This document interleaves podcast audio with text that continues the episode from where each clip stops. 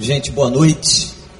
Eu quero agradecer a Deus o privilégio de estar aqui, de ter gente conhecida, querida aqui.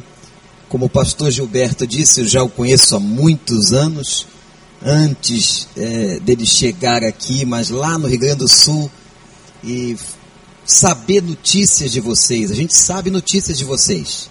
E fiquem certos de que as notícias que nós sabemos são as melhores. Deus tem feito uma grande obra nesse lugar, louvado seja o nome do Senhor. Eu queria convidar você para abrir a sua Bíblia comigo no capítulo número 1 um do profeta Neemias. Nós vamos ler aqui esse capítulo, vamos ler esse texto. Vocês estão falando de santidade, estão falando de avivamento. E eu queria mostrar essa passagem para os irmãos, e a gente vai tirar algumas lições aqui importantes para todos nós, com certeza o Espírito Santo vai falar no nosso coração. Quem foi que veio aqui hoje para ouvir a voz do Espírito de Deus? Palavras de Neemias, filho de Acalias, sucedeu no mês de Quisleu, no ano vigésimo, estando eu em Suzã, a capital, veio Anani, um de meus irmãos, com alguns de Judá, e perguntei-lhes pelos judeus que tinham escapado e que restaram do cativeiro e acerca de Jerusalém. Eles me responderam: os restantes que ficaram do cativeiro lá na província estão em grande aflição e opróbrio. Também está derribado o muro de Jerusalém, as suas portas estão queimadas a fogo. Tendo eu ouvido estas palavras, sentei-me e chorei Lamentei por alguns dias e continuei a jejuar e orar perante o Deus do céu. E disse: Ó Senhor Deus do céu, Deus grande e temível, que guardas o pacto e usas de misericórdia para com aqueles que te amam e guardam os teus mandamentos. Estejam atentos os teus ouvidos e abertos os teus olhos, para ouvires a oração do teu servo que eu hoje faço perante ti dia e noite, pelos filhos de Israel, teus servos, confessando eu os pecados dos filhos de Israel que temos cometido contra ti. Sim, eu e a casa de meu pai pecamos. Na verdade, temos procedido perversamente contra ti. Não temos guardado os mandamentos, nem os estatutos, nem os juízos que ordenaste a teu servo Moisés. Lembra-te, pois, da palavra que ordenaste a teu servo Moisés, dizendo: Se vós transgredirdes, eu vos espalharei por entre os povos mas se vos converterdes a mim, guardardes os meus mandamentos e os cumprirdes, ainda que os vossos rejeitados estejam na extremidade do céu, de lá os ajuntarei e os trarei para o lugar que tenho escolhido para lhe fazer habitar o meu nome. Eles são teus servos e o teu povo, que resgataste com o teu grande poder e com a tua mão poderosa. Ó Senhor, estejam atentos os teus ouvidos à oração do teu servo e a oração dos teus servos que se deleitam em temer o teu nome. E faze prosperar hoje o teu servo e dá-lhe graça perante este homem. Era eu então o copeiro do rei. Que Deus nos abençoe. Meus irmãos, o que é necessário para que Deus derrame um avivamento sobre o seu povo? E você vai pensar assim, mas pastor, será que nós, no Brasil hoje, precisamos de um avivamento? Que Deus reavive o seu povo? Como disse o profeta Abacuque na sua profecia, eu quero dizer para você que sim. Eu quero dizer para você que nós estamos precisando disso. Eu estou orando na minha igreja e eu fiquei muito feliz de saber que vocês estão orando por um avivamento aqui na cidade de Brasília. Que vocês estão orando para que Deus faça um avivamento, a começar pela sua vida espiritual, a começar pela sua casa. Louvado seja o nome de Deus. E eu queria que vocês orassem por nós lá no Rio de Janeiro. Eu me comprometo a estar orando por vocês, para que Deus faça um mover nessa nação, gente. A primeira coisa que é fundamental para que haja um avivamento é uma situação de profunda necessidade espiritual. O texto que nós acabamos de ler na profecia de Neemias, capítulo 1, vai dizer o seguinte: que naquele momento Neemias é levado para, para o cativeiro babilônico, a cidade fora invadida, Jerusalém fora praticamente destruída. O texto declara que os muros da cidade foram todos derrubados. Você sabe o que significava o muro de uma cidade naquela época e naquele tempo? Era o símbolo da segurança de uma cidade. A Bíblia diz ainda, o texto que lemos declara, que as portas da cidade foram queimadas pelo fogo. As portas de uma cidade eram a beleza da cidade, era o portal de entrada da cidade. Portas queimadas significavam, gente, que a honra da cidade, a beleza da cidade já não existia mais. Assim estava a cidade, assim estava a terra do profeta, onde Neemias nasceu, onde Neemias foi criado, onde Deus abençoou tanto Israel. Israel estava destruída, as portas estavam queimadas, os muros estavam derrubados, muita gente havia morrido, e o texto diz que os babilônicos pegaram alguns mais fortes e valentes, levaram para a Babilônia, e Neemias foi parar no palácio do rei Artaxerxes. E ele chegou naquele palácio, meus irmãos e irmãs, e teve a provisão de Deus de parar na copa e ser, como diz o texto, o copeiro do rei. O copeiro era uma pessoa extremamente importante no contexto do reino naquela época. Por quê? Tudo que o rei fosse comer, ou tudo que o rei fosse beber, o copeiro provava primeiro. Se houvesse envenenamento, que era algo comum naqueles dias em muitos reinos, morreria o copeiro e não morreria o rei. Portanto, a posição que Deus permite que Neemias esteja é estratégica. Muitas vezes, irmãos, nós não entendemos por que, que Deus nos colocou em determinados lugares. Por que, que Deus nos coloca em determinadas situações? Mas tenha certeza de uma coisa: se você está nas mãos de Deus. O Senhor é soberano sobre a tua vida. E Deus tem propósito para o lugar, lugar no qual Ele colocou você. Você acredita nisso? Nós estamos no lugar exatamente onde Ele quer. Deus colocou você nesse trabalho, nessa casa, nessa profissão, nesse endereço, para que você possa honrar e glorificar o nome dEle. E Deus tem propósito na sua vida. Deus tem propósito na sua história e na sua existência. Irmãos, ao olhar o cenário de Israel, olhar a situação do povo de Israel, nós vamos entender por que, eles precisavam de um avivamento. Por que eles precisavam de um renascer. O que é avivar? É trazer vida novamente. É fazer com que aquilo que está morto reviva. Israel, naquele contexto, naquela hora, estava como um povo morto. O povo estava sofrendo, diz o texto, em grande miséria, desprezados, desonrados, desprotegidos, abandonados. Eles precisavam de um avivamento. Gente, vamos trazer essa realidade para nós aqui. Vamos olhar para duas realidades. Eu quero que você agora me acompanhe. Primeiro, vamos olhar para o Brasil. Será que o Brasil precisa de Deus? Será que o Brasil precisa de Deus? Vocês estão no centro da capital do país. Um dos lugares onde existe mais satanismo nesse país está aqui na cidade de Brasília. Eu moro na cidade do Rio de Janeiro, uma das cidades mais violentas do Brasil.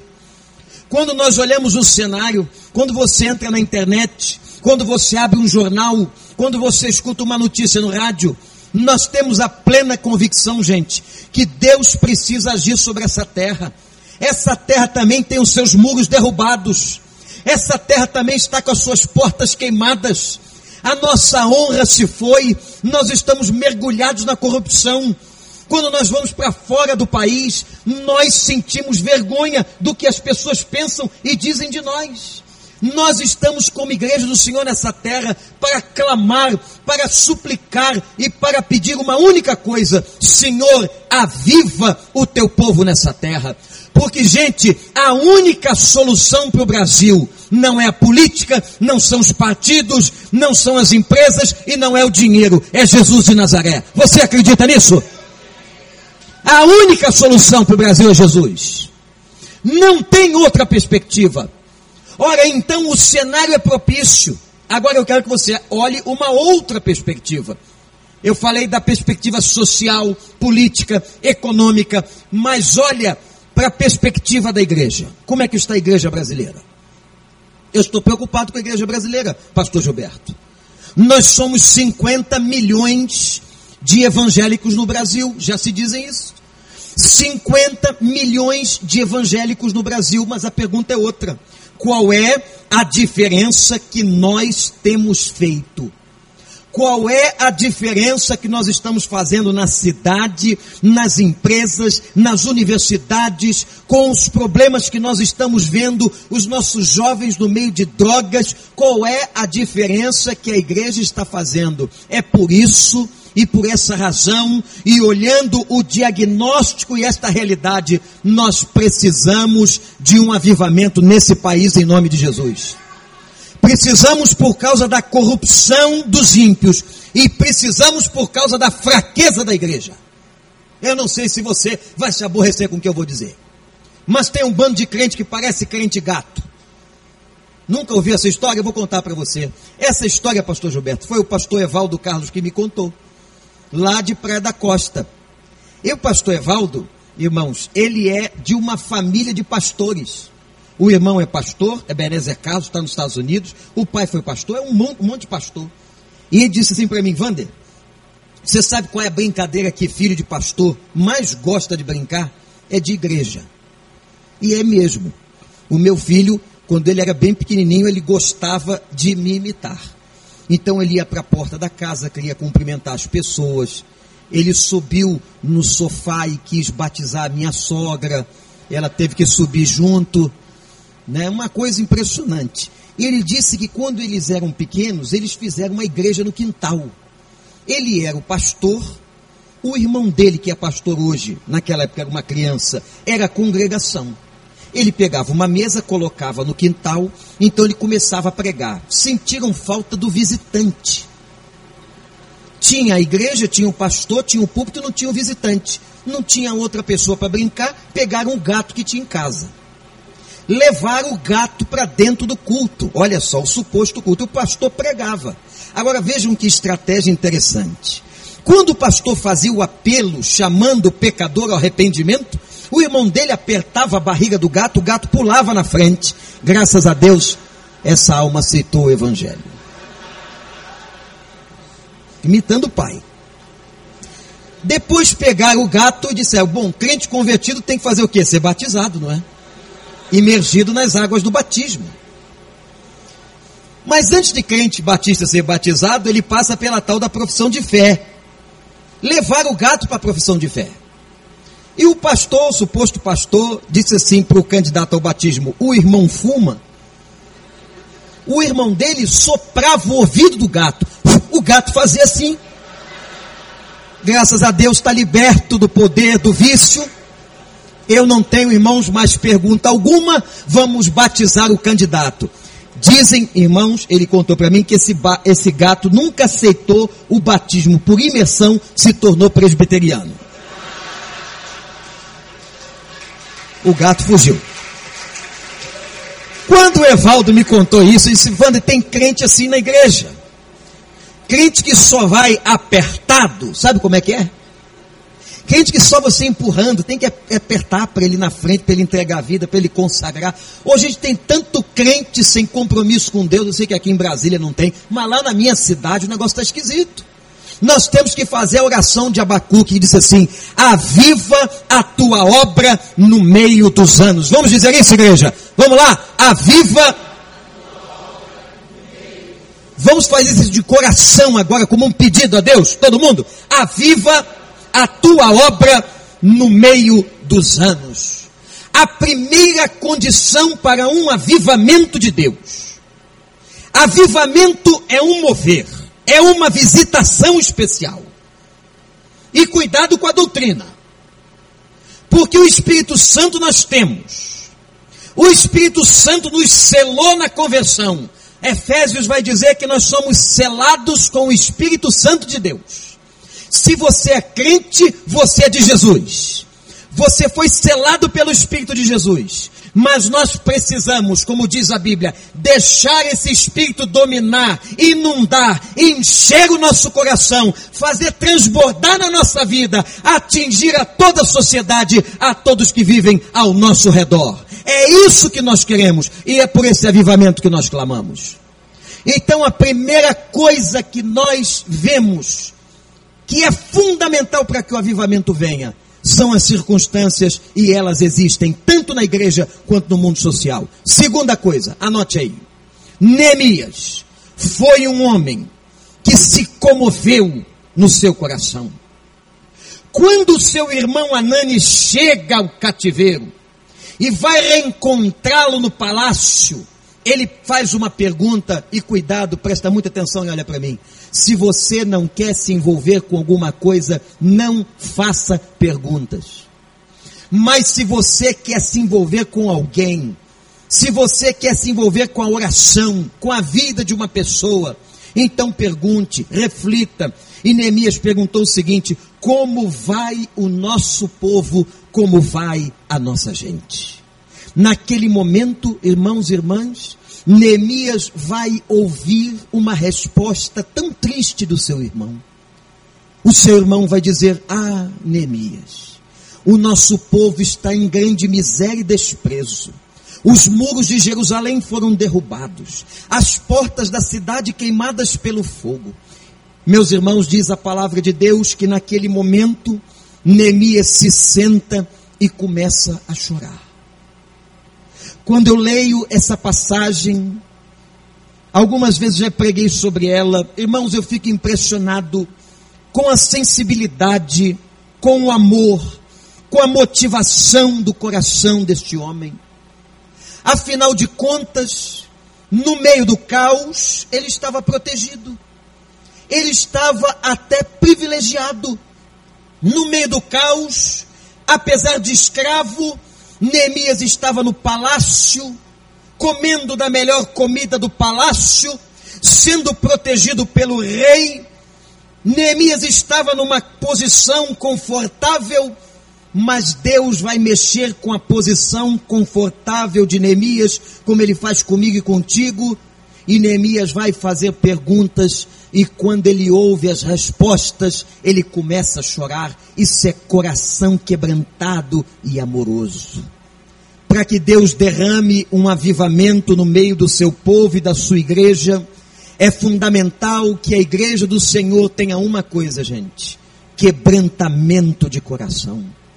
A Bíblia diz que é um homem altivo, orgulhoso, Deus rejeita mas aquele que é quebrantado, o Senhor concede graça. O Senhor rejeita o altivo, mas dá graça àquele que é humilde, aquele que tem um coração quebrantado, aquele que ama, aquele que se preocupa com a sua terra, aquele que se preocupa com o seu povo, aquele que se preocupa com o seu irmão.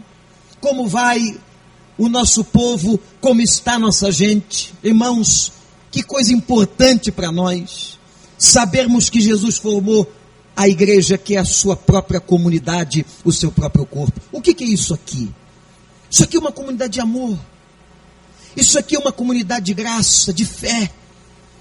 Que o Senhor faça que no meio de vocês, todos os dias, corra o rio da graça e do amor de Deus.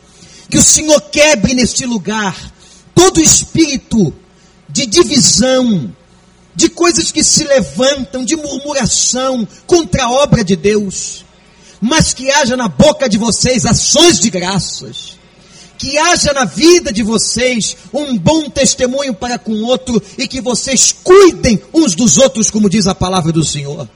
Que haja sensibilidade no coração de vocês que haja amor no coração de vocês e que essa comunidade seja conhecida não pelo grande templo que ela vai construir, mas que as pessoas que passarem aqui possam dizer: deste lugar, ali tem um grupo de pessoas que formam uma comunidade de amor em nome de Jesus. Que vocês atraiam as pessoas que vocês possam atrair pelo amor, pelo carinho, pelo zelo uns para com os outros. Irmãos, se a igreja não tiver unidade, não haverá avivamento. Se nós não estivermos com o Senhor, no Senhor, amando-nos uns aos outros, que Deus quebre neste lugar, nesta noite, Pastor Gilberto, toda mágoa, todo ressentimento, toda raiz de amargura, todo ódio. Se você entrou aqui assim nessa noite, que o Senhor liberte o seu coração, em nome de Jesus. Amém, gente? Glorifica o nome do Senhor.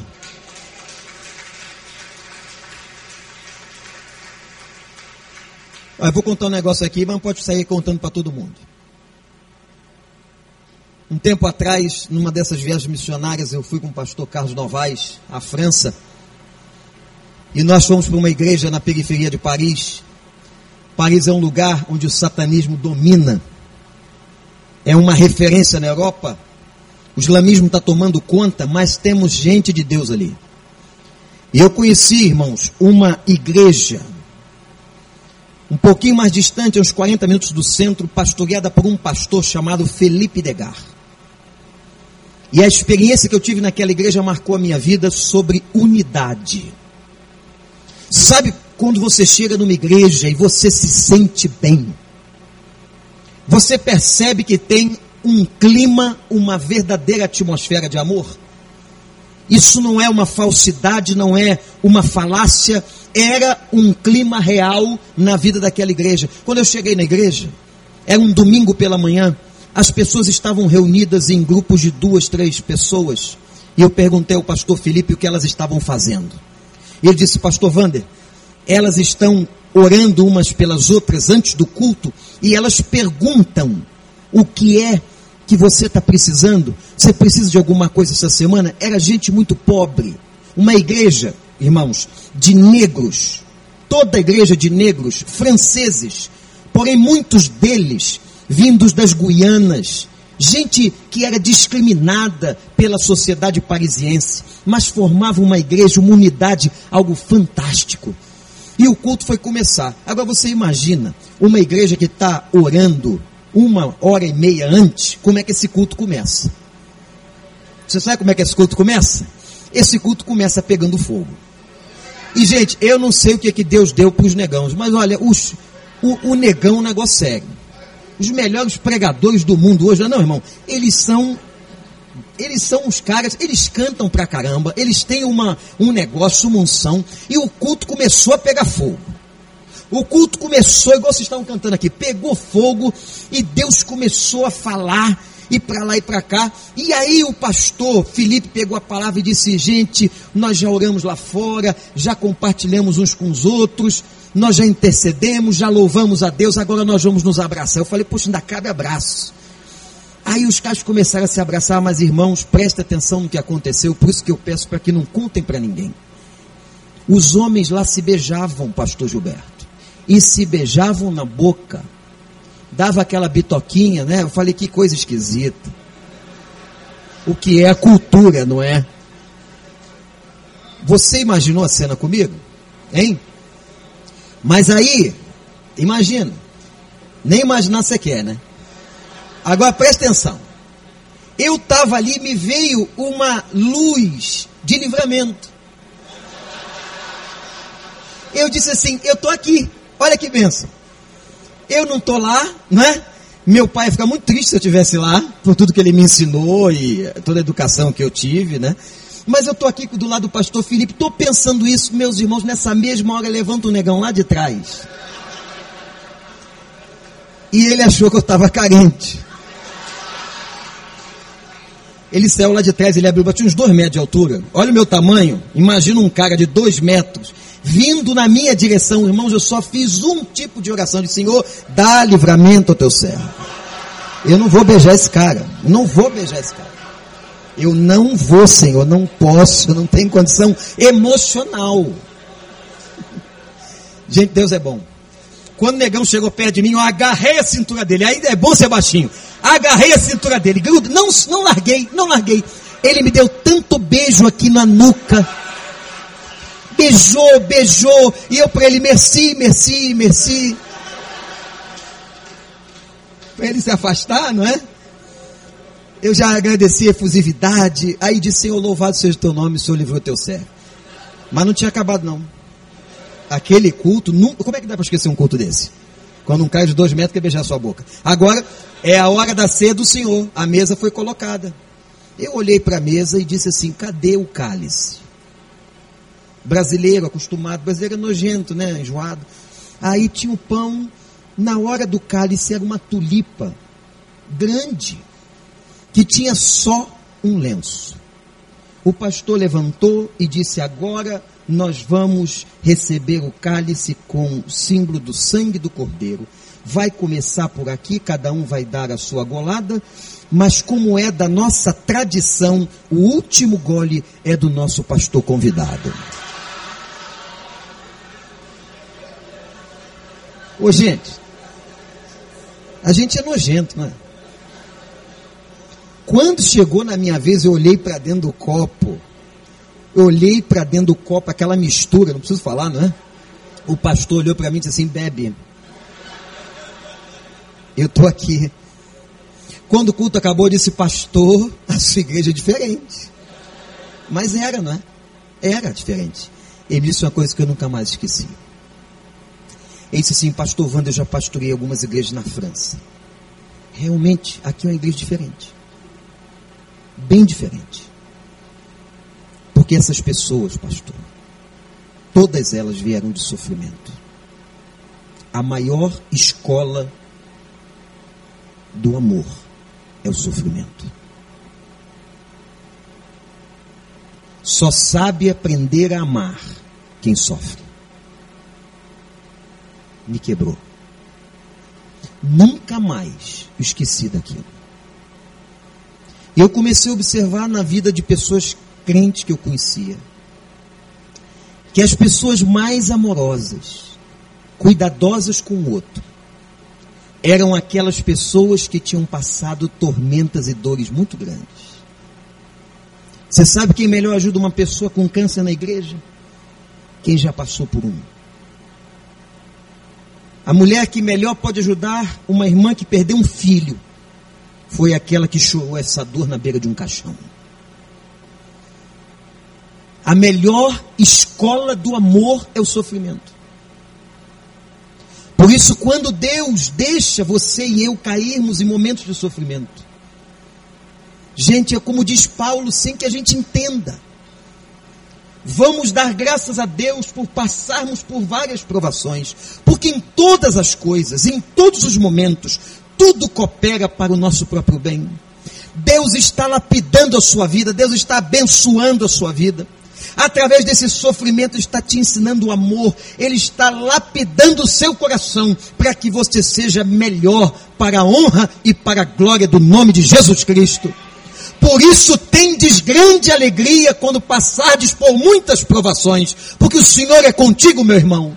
O Senhor é contigo, minha irmã. O Senhor não te abandonou. Eu estarei convosco todos os dias, todos os dias. Nenhum sequer eu esquecerei até a consumação dos séculos.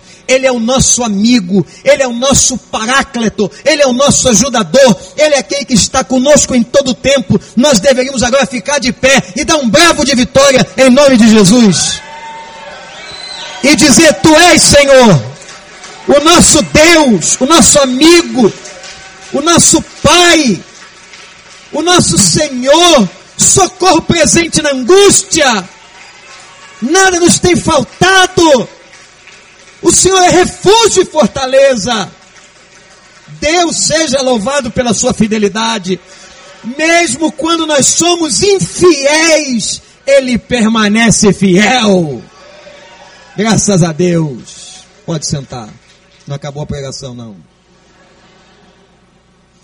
Está anotando aí? Primeira coisa que precisa para o avivamento chegar: um contexto de sofrimento, de crise, e é o que nós estamos vivendo.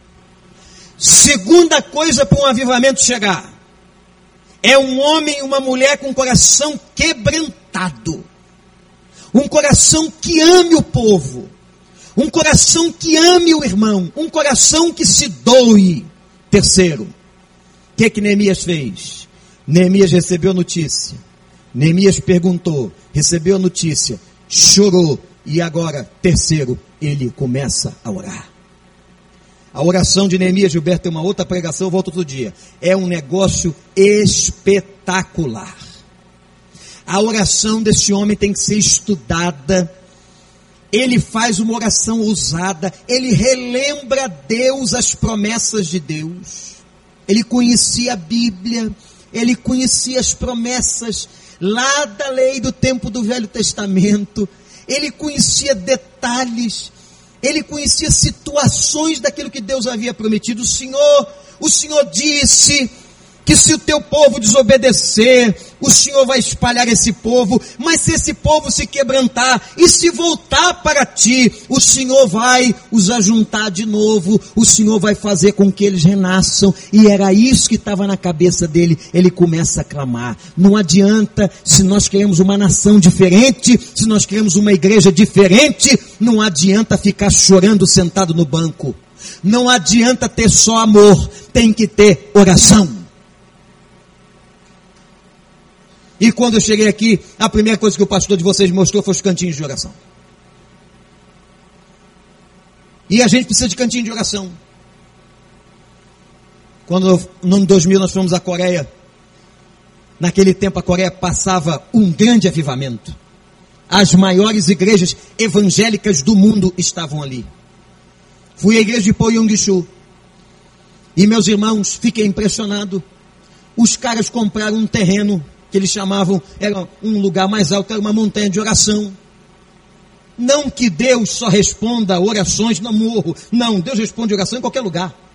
Responde na planície, dentro do mar, dentro do carro, na sua casa. Aliás, um dos lugares mais gostosos da gente ter comunhão com Deus é dentro do quarto. Não é não? Jesus disse: entra, fecha a porta do teu quarto e o teu pai que te vem em secreto te recompensará. Deus ouve oração em qualquer lugar, mas os caras lá compraram uma montanha de oração.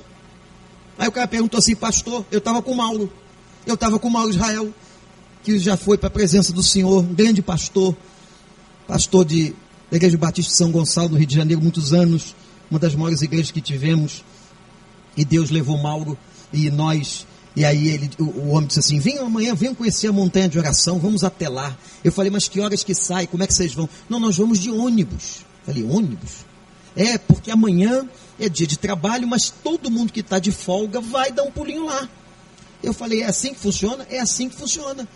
Então o cara está de folga do trabalho, ele aproveita para orar. É, não é para passear. Não, ele primeiro vai orar. O senhor não quer ir? Eu falei, eu quero ir. Que hora sai o ônibus? Cinco da manhã. Eu disse, deixa para depois. Cinco, estava fazendo menos um na Coreia, na cidade de Seul. Menos um. Eu disse, não, mas eu vou eu tenho que ir. E como bom brasileiro, cheguei lá atrasado 30 minutos.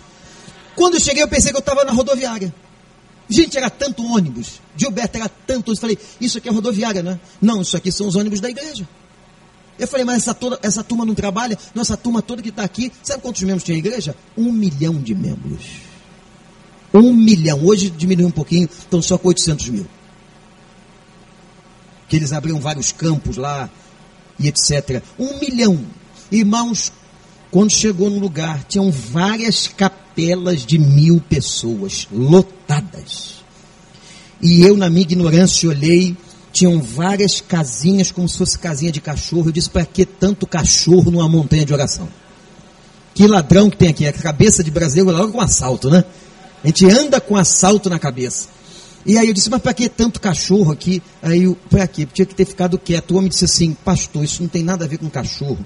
O sujeito sai de lá, são casinhas individualizadas. A pessoa entra de joelhos. E só pode entrar de joelhos. Aí eu comecei a entender. Por que é que Deus derramou um avivamento na Coreia? Quando Deus derramou um avivamento na Inglaterra, seis jovens começaram orando. Olha aí, juventude, seis jovens. Quando o avivamento começou no país de Gales, começou numa salinha de oração, nos fundos de uma igreja. Você sabe como é que começam os movimentos de oração? É com gente orando. É só assim. Movimento de oração tem que ter gente orando, disposta a orar. E aí Deus faz a obra. Irmãos, nossa igreja, hoje está um pouquinho diferente. Quando eu cheguei lá, estava contando para o Gilberto, eram 24 membros e 10 afastados. Vê se entrega uma igreja a um pastor assim. Mas eu só soube que tinham 10 afastados depois que eu cheguei. Eram duas famílias que não iam para a igreja, cada uma com cinco. Irmãos, logo que nós começamos, nós tínhamos uma classe de escola bíblica, só tinha um, porque não tinha mais gente para ter duas. E me vem um rapaz que estava, era uma capelinha, a gente tinha uma capela de 140 lugares. 140 lugares. E o irmãozinho ficava lá na porta, recepcionando quem passava. Era um bairro, naquela época, muito ermo. Hoje o recreio, a barra são outra coisa no Rio de Janeiro, quem conhece sabe. Mas naquela época era um bairro de veraneio, não passava ninguém. Eu ficava perguntando para Deus o que eu estava fazendo ali. Eu tinha saído de uma igreja grande para ir para ali, naquele trabalho missionário. Irmãos, o homem vai e diz, pastor, tem um cara aí fora, de terno e gravata, quer falar com o pastor. Um senhor de idade. Eu falei, ué, deve ser um oficial de justiça, sei lá o quê. Que a igreja tinha enfrentado problemas na justiça. A igreja sofreu um processo, os moradores da associação Amor, Associação de Moradores do Recreio, levantaram um processo para não que a igreja não fosse construída. E aí envolveu prefeitura, envolveu justiça, e a igreja ganhou a batalha. Abriram a igreja. Sabe por que, que abriram a igreja? Porque os advogados disseram assim: não pode abrir a igreja assim, tem igreja católica ali, então a gente vai ter a igreja aqui. E o Estado é laico e tal, eu sei que ganharam o processo. Quando apareceu esse cara de terno e gravata, eu falei: pronto, é confusão na certa. Cheguei lá, o sujeito mal encarado, olhando para mim e dizendo assim: o senhor é pastor aqui? Eu falei: sou sim, senhor. Então o senhor faz o seguinte: eu sou o doutor Jairo de Vasconcelos. Deu o nome dele, me deu o cartão e disse assim: Eu sou um advogado renomado no Brasil. Bem humilde ele, né? Renomado. Advoguei para a família Prestes. Ele começou a falar o nome das famílias importantes que ele advogou. Aí ele disse assim: Mas eu não vim aqui como advogado, não. Eu vim aqui dizer para o senhor o seguinte: saia o senhor daqui com a sua igreja, que nós não queremos crentes aqui no bairro. Nós não queremos crentes aqui. Não precisamos desses crentes aqui. Então, eu quero dizer ao senhor que eu acabo de chegar de um congresso de bruxaria na cidade de Caracas, na Venezuela. Se o senhor não sair daqui com a sua igreja, nós invocaremos todas as forças que conhecemos para destruir, ele olhou bem para os meus olhos, para destruir a sua vida e a vida da sua igreja. O senhor está entendendo? Estou. Voltei. Um grupinho me esperando. Eu disse: Olha, gente, tem um recado para vocês. O bruxo, é um, o quê? Um bruxo, bruxo, chegou do congresso de bruxaria e mandou um recado para a igreja. Disse que vai destruir a vida de todo mundo de vocês. Vai acabar com vocês. E mandou a gente sair daqui. O cara é satanista, o cara é mau, o cara é ruim, espírito de malignidade. O pessoal pastor, o senhor está com medo? Eu falei, não, estou apavorado, porque eu nunca tinha visto um bruxo, um bruxo em, assim, né, em carne e osso, na minha frente, um bruxo já com idade. Aí eu disse até para eles assim, olha, gente, só tem uma maneira de vencer bruxo. Qual é a maneira de vencer bruxo? Qual é a maneira de vencer é, as forças de Satanás? É orando. Eu falei, a gente só pode orar, só tem oração, senão a gente vai morrer. Esse bruxo vai jogar a gente na boca do sapo. Gente, vou encurtar a história, nós começamos a orar. Seis meses depois, eu estava batizando o ex-bruxo para a glória de Deus. O bruxo se converteu. Foi um dia na igreja, ficou lá atrás, eu comecei a pregar, eu falei, Senhor, não quero que mais ninguém se converta, só ele. Fiz o apelo, o homem foi na frente, depois levou a mulher, depois levou a filha. Aí ele tinha aquela altura, 80 anos. Eu disse, seu Jairo, agora o senhor é um crente. Todo mundo no bairro sabe que o senhor era bruxo. E agora o senhor está na igreja. Então o senhor conhecido na padaria, no mercado, o senhor não pode morrer. Ele tinha 80 anos, falei, o senhor não pode morrer. Ele olhou para mim e falou, o senhor não pode morrer agora. O senhor é uma testemunha viva. Irmãos, com 90, 10 anos depois, ele foi atropelado por um ônibus. E não morreu. E não morreu, me manda chamar. Lá vou eu para o hospital em Botafogo visitar seu Jairo. Quando eu entro, está todo arrebentado, velhinho, e disse assim para mim: O senhor não falou para eu não morrer? Olha eu aqui. Gente, seu Jairo morreu com 102 anos. Foi uma testemunha e teve tempo de dizer para todo mundo que sabia que ele era bruxo: Eu agora sou de Jesus. Sabe o que é que faz isso? É só oração. Olha, não é igreja, não é o pastor Gilberto, não é o pastor Vander, não é nada, gente, é só oração. Nós temos a, a fórmula nas nossas mãos. Movimento de oração começa com oração. E é movimento de oração, como fez Neemias, que modifica as coisas. E Neemias se quebrantou. Eu vou contar uma outra para vocês aqui, muito interessante, de um pastor lá do Rio de Janeiro. Gente humilde, gente simples, pastor Jorge. Pastor Jorge, quando lembrarem desse nome do pastor Jorge que o pastor Vani contou, ora por ele. É um pastor de Deus. Uma igreja, um homem pobre, Gilberto. Homem simples. Lá da roça. Lá do interior do Rio de Janeiro. Não é que o ladrão foi na casa do homem. Ladrão vai na casa de pastor, gente. Vai na casa de homem bom.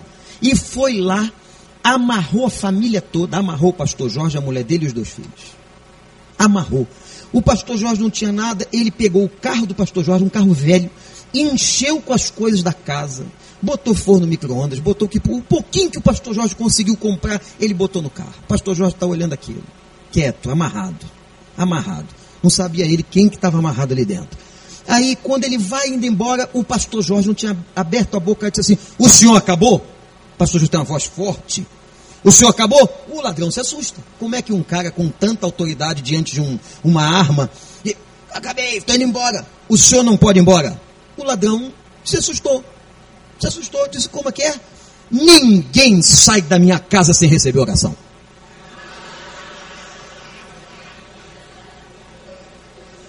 O senhor abaixa o revólver, eu vou orar pelo senhor.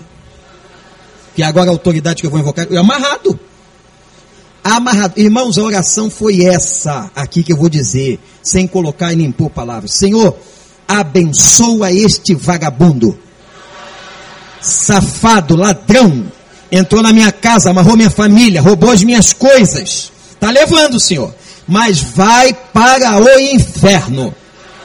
Senhor, levanta um servo teu na vida dele que possa pregar para ele abandonar essa vida, porque ele vai para os quintos dos infernos, vai queimar com o diabo. Foi assim. Quando ele acabou de orar, o pastor Jorge pode ir embora, ele falou: Não vou não. O homem se benzeu 30 vezes, disse: Eu não sabia que o senhor era pastor, pelo amor de Deus, vamos, vamos negociar. Mas o Jorge é amarrado. O ladrão quer negociar agora, eu vou negociar. Aí, pastor, então me desamarra aqui. Aí, olha só, eu tenho pavor de crente. Minha mãe foi da Assembleia de Deus, eu tenho pavor. Esse negócio de oração, de Jesus, eu sou bandido, mas eu tenho pavor. Rapaz, abandona essa vida. Ele disse: Eu quero fazer um acordo com o senhor. O senhor não me entrega a polícia?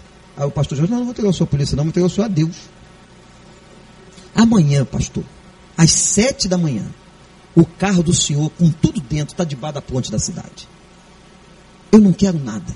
Porque se isso tudo que o senhor falou pegar em mim, eu estou morto. Irmãos, sete da manhã do dia seguinte o carro estava lá cheio. Ladrão de palavra. Ladrão de palavra. Quando foi no domingo seguinte, quem que imaginar? Olha que coisa louca. O pastor Jorge passou orando pelo homem a semana inteira. E qual é o texto que ele se inspira para pregar? Ele se inspira para pregar no ladrão da cruz. Lucas, quando ele está pregando, quem entra pela porta? O ladrão. Quem é que aceita o evangelho? O ladrão. E o pastor disse assim: era dele que eu estava falando. O pessoal achou que era até uma reencarnação do ladrão do Calvário. Não, esse aqui assaltou minha casa essa semana. Gente, sabe quem faz isso? É gente de oração. Eu estou contando essas histórias para dizer para vocês o seguinte: o coração de um homem precisa ter amor que o avivamento venha, mas precisa haver um espírito de oração. E por fim, para terminar, para você não ficar cansado, sabe o que, que Neemias fez? Neemias se envolve e tinha um projeto na cabeça. Não adianta só amar, não adianta só orar, não adianta só as circunstâncias estarem ruins. ruim, mas você precisa se envolver. Você precisa servir. E o texto termina assim: Senhor, que eu ache graça diante desse homem. Que homem? De quem ele está falando? Ele está falando do rei. Ele fez um pedido a Deus. Quando o rei vê que ele está abatido, que ele está triste, pergunta Artaxerxes a ele no capítulo 2: O que, que você tem? Você nunca ficou assim. Eu sempre te vejo aqui na Copa. Você está tão bem e hoje você está mal. Você tem estado mal. Olha que análise psicológica que o rei Artaxerxes faz de Neemias. Ele diz: Ó oh, meu rei, como é que eu posso estar feliz? O meu povo em miséria, os muros derrubados, as portas queimadas. O rei perguntou para ele: O que eu posso fazer? Quando que um rei vai perguntar para um escravo o que, que ele pode fazer? Era Deus que estava agindo no coração, porque quando Deus faz uma obra, Ele faz completa. Quando Deus começa uma coisa, Ele termina. E Deus ouviu a oração de Neemias, Deus agiu no coração de Artaxerxes. E agora, gente, tem um texto da Bíblia que diz assim: E o Senhor faz muito mais além daquilo que pedimos ou pensamos. E foi muito além. Artaxerxes disse: Vai, leva uma carta com brasão real, passa no meio das províncias para você chegar mais rápido. Agora ele libera o seu escravo principal, o seu copeiro, com uma carta de autoridade na mão. E diz ainda: Não vai sozinho, não Leva os meus homens para te ajudarem na obra. Leva quantos você precisar e leva material de construção. Oh Deus, louvado seja o nome do Senhor. Neemias só queria ir.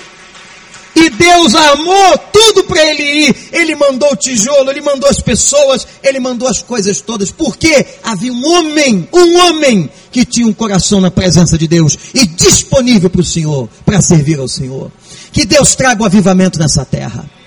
Que Deus traga o avivamento em Brasília. Que Deus traga o avivamento no Rio de Janeiro. Que os crentes dessa nação sejam comprometidos com o Senhor Jesus Cristo.